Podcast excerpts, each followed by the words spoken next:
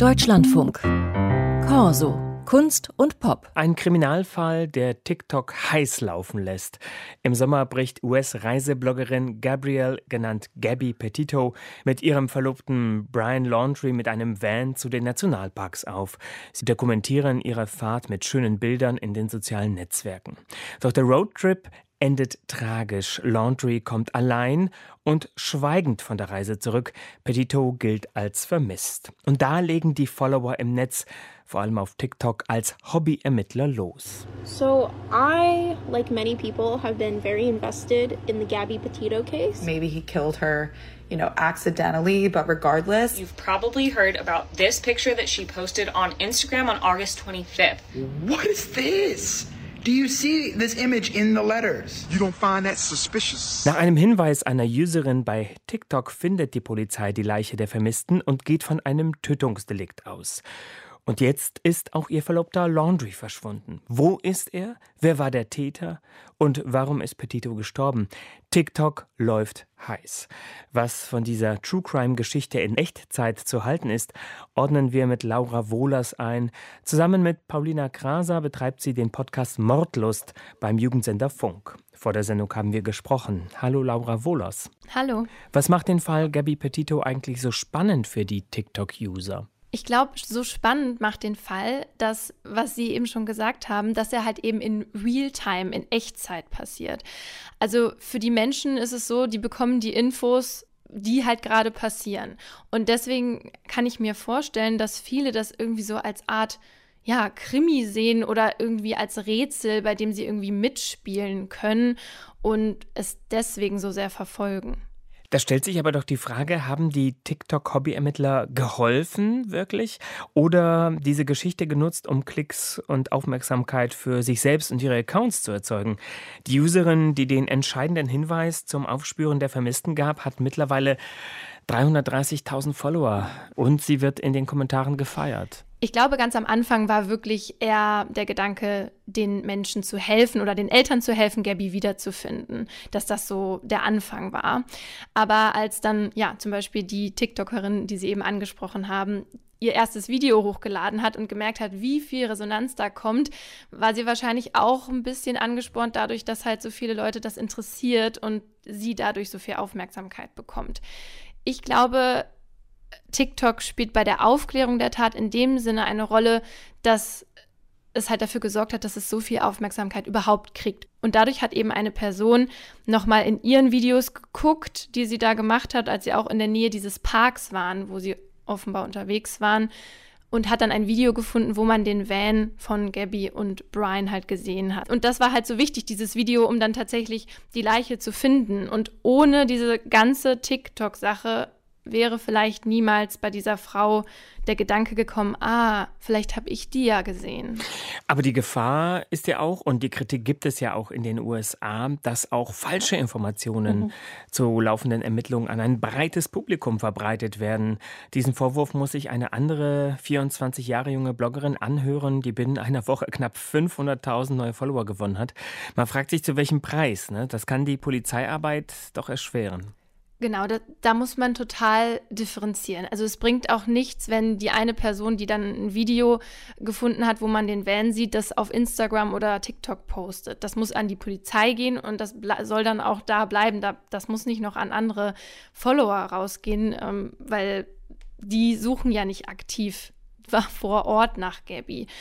Ich glaube, auch diese Falschmeldungen, die Sie gerade ansprechen, sind halt besonders problematisch und wenn es dann in diese Gerüchte geht oder in Theorien, die na wirklich überhaupt nichts aussagen. Und ich habe zum Beispiel auch davon gelesen, dass man sich überlegt hat, ah, oder man hat gesehen, dass Brian bestimmte Lieder zu seiner Spotify-Liste hinzugefügt hat. Und dann hat man quasi interpretiert, was diese Lieder bedeuten. Und da ging es dann auch irgendwie um Tod. Und dann war man sich dann schon sicher, der muss der Täter sein. Also das ist halt ganz schwierig, da zu sagen, das ist irgendwie hilfreich oder so, weil das bringt den Polizisten und Polizistinnen vor Ort überhaupt gar nichts. Was liest man über diesen Fall bei TikTok nicht? Also worüber wird vielleicht nicht gesprochen, hm. worüber zu sprechen wäre? Worauf dieser Fall auch aufmerksam gemacht hat, ist, dass irgendwie überproportional viel berichtet wird, wenn eine junge, hübsche, weiße Frau verschwindet. Und dieses Phänomen, das wird als Missing White Women Syndrome bezeichnet. Und das ist auch schon alt. Es gibt schon seit 2004 gibt es diesen Begriff. Und es ist halt wieder ganz krass bei diesem Fall. Also wieso, also 100.000 Menschen verschwinden jährlich in Amerika und wir hören von keinem. Und jetzt hören wir von diesem einen Fall. Und in dem Staat, in dem Gabby Petito verschwunden ist, in diesem Staat sind in den letzten zehn Jahren mehr als 700 indigene Personen verschwunden und von denen hat man noch nie gehört. Und das ist, zeigt halt, wie rassistisch auch die Berichterstattung ist nicht nur jetzt ähm, von den Social Media Personen, sondern auch von der Presse, die dann auf so einen Fall halt aufspringen und das ja auch irgendwie zeigt, dass ja, dass es eben dieses Rassismusproblem gibt, weil weißen Frauen, warum auch immer, offenbar in der medialen Welt ein größerer Wert zugesprochen wird. Sie, äh, Laura Wohlers und Ihre Kollegin Paulina Kraser haben den Fall Petito im Podcast Mordlos bisher nicht aufgegriffen. Äh, Schicksal eines Menschen, sagten Sie. Ist das vielleicht der Grund, warum Sie das bisher noch nicht gemacht haben? Ja, ich meine, diese, diese Kritik, dass man mit Kriminalfällen Menschen unterhält, die müssen wir uns als Podcasterin natürlich auch anhören.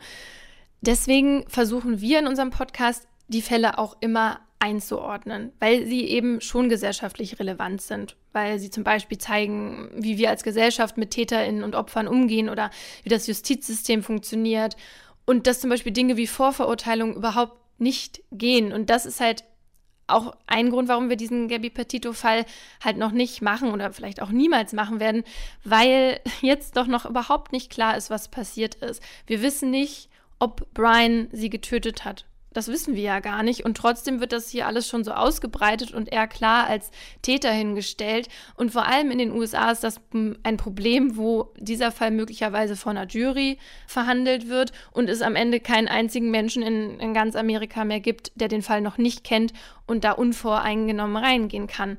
Und ja, das ist auch ein Grund, warum wir den nicht behandeln. Ganz kurz am Ende zum Genre True Crime. Nach drei Staffeln des Vorzeigepodcasts Serial und ganz vielen Nachfolgern und auch Nachahmern, ist dieses Format nicht eigentlich schon auserzählt?